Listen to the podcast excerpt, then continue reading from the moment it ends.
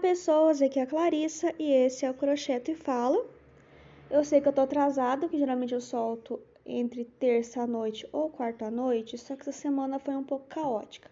E eu tenho compromisso comigo mesma de soltar esse episódio. Uma para eu treinar minha dicção, que não está tão boa, de manhã ela é pior ainda. Mas eu vou gravar porque eu ia falar sobre um assunto mais técnico, mas eu quero misturar os dois assuntos da minha vida. Que eu fico incomodada que as pessoas estão romantizando algumas coisas que não deveriam ser romantizadas. É, eu não quis ver, só me falaram, porque pra mim não é muito legal de ver a senhorinha chorando no mercado porque tá tudo muito caro. Gente, a minha vontade também é essa, só que eu ainda eu tenho como pagar as minhas comidas.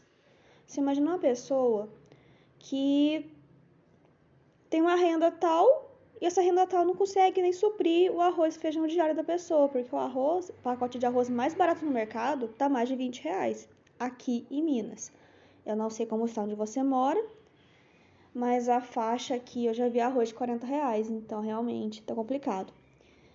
Aí ontem me mandaram também que estão vendendo arroz quebradinho. Eu sempre vi vender arroz quebradinho no mercado na minha cidade, mas era arroz para fazer ração, para fazer dar pro cachorro, embora eu não sou a favor de dar arroz pro cachorro desse jeito. Mas eu não sou zootecnista, então não vou entrar nesse mérito.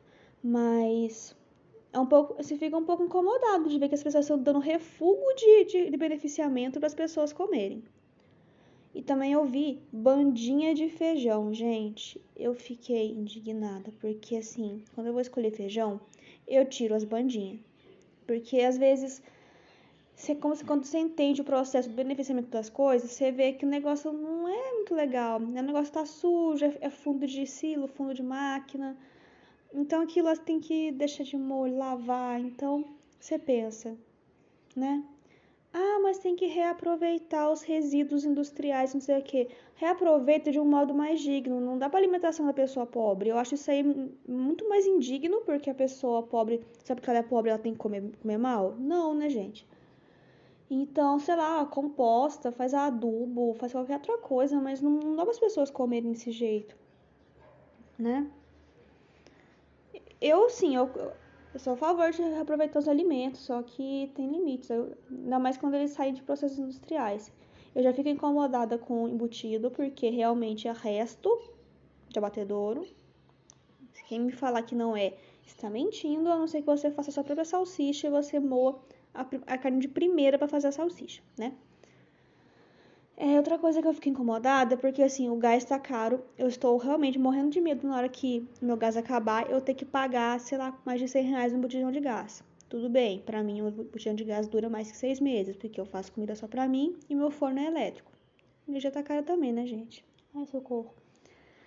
Então, eu vejo as pessoas, não, vão cozinhar a lenha. Eu te pergunto, você sabe acender o fogão a lenha? Você sabe mesmo como é que é tra a trabalheira que é acender um fogão a lenha, ter um fogão a lenha, manter um fogão a lenha? Então eu vou te contar. Eu morava na roça, né? Eu devo ter contado isso em alguns episódios. E lá na roça a gente tinha um fogão a lenha.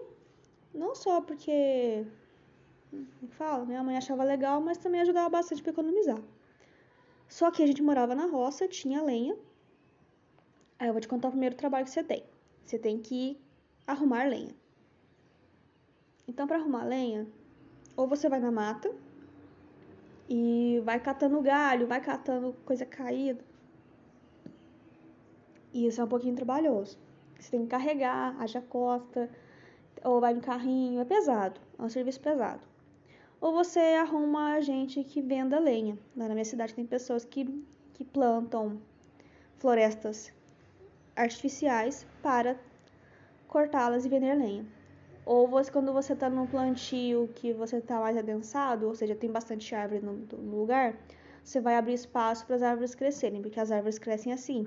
Se elas tiverem espaço, elas vão se alargando. Se elas não tiverem tanto espaço, elas vão só esticando e vão ficando fininhas.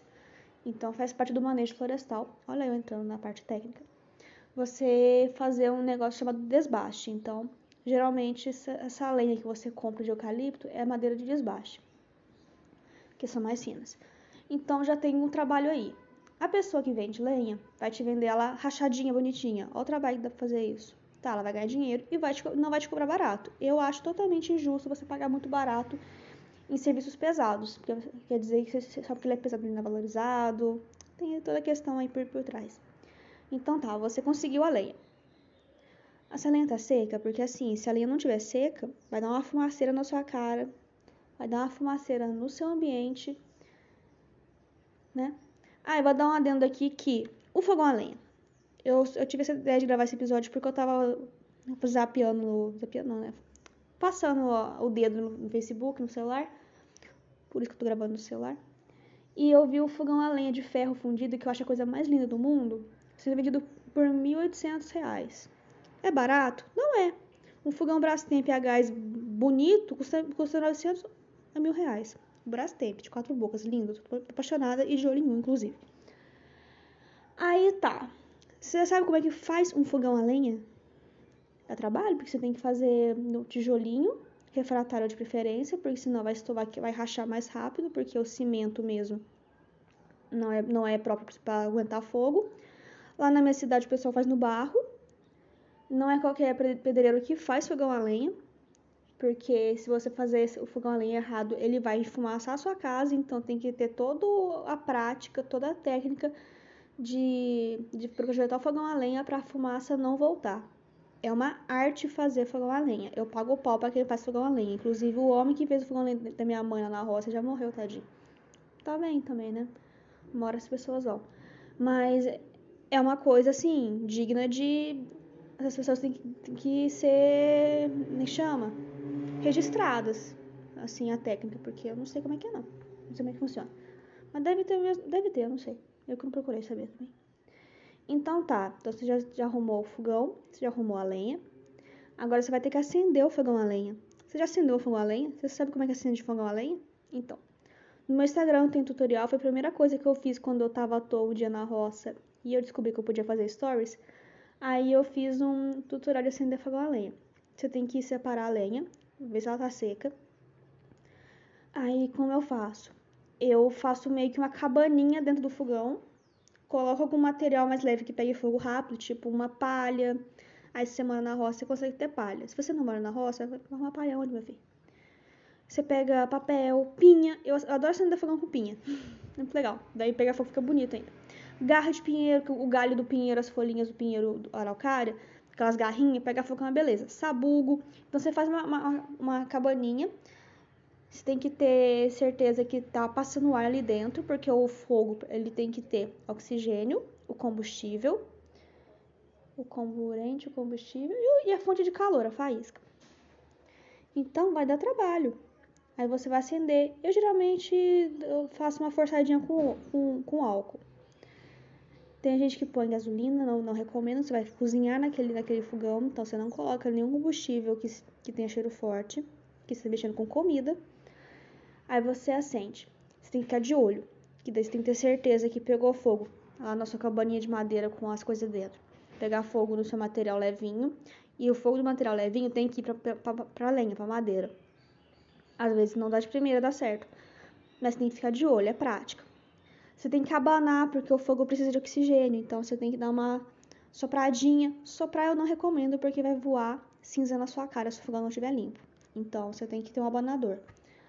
E, e, depois disso, você tem que ficar mantendo o fogo. Porque não é só acender, você tem que manter. Então você tem que ficar de olho. Você, aí você tem que ficar, é, vai mais o seu tato, você tem que olhar. Precisa de uma madeira mais grossa. E sempre, sempre coloque uma madeira mais grossa para manter o calor. Que daí ela vira uma brasona gigante e mantém aquecido. E então, o que mais que eu tenho que falar sobre fogão a lenha? É, você tem que, você tem que ter mais o feeling de você ficar de olho e ver tudo que ele tá precisando. Se ele quer, se você quer aumentar a intensidade do fogo, se você quer botar um calor só, se você vai assar alguma coisa, você não pode baixar a temperatura do fogão, do fogo, porque senão você vai solar o bolo, porque ele não vai ter temperatura suficiente. Então tem muitos fatores aí que eu fico incomodada quando as pessoas romantizam. Ah, tipo, você vai voltar a cozinhar na lenha. Você não vai voltar a cozinhar na lenha porque você não sabe acender nem fogão a lenha, seu arrombado. É, tô puta. E eu não sei xingar as pessoas porque eu sou uma pessoa calma. Teoricamente. Mas é assim.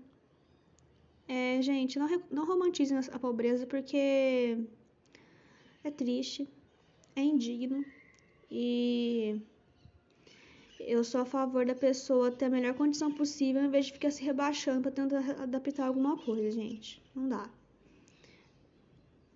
Uma coisa é você cortar os gastos para conseguir alguma coisa, mas outra coisa é você ficar sem comer porque você não tem dinheiro para sobre o básico. Então, gente, é, fiz outro episódio de Bad Vibes, mas eu acho que é preciso, eu precisava desabafar.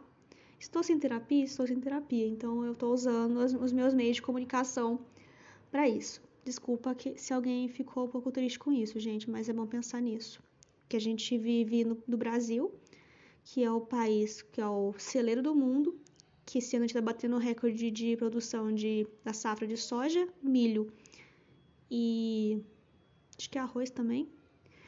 E olha o preço que tá as coisas. Que produzindo tá. Pode ter certeza que tá. Só que a produção não tá indo pra gente. Tá indo para fora.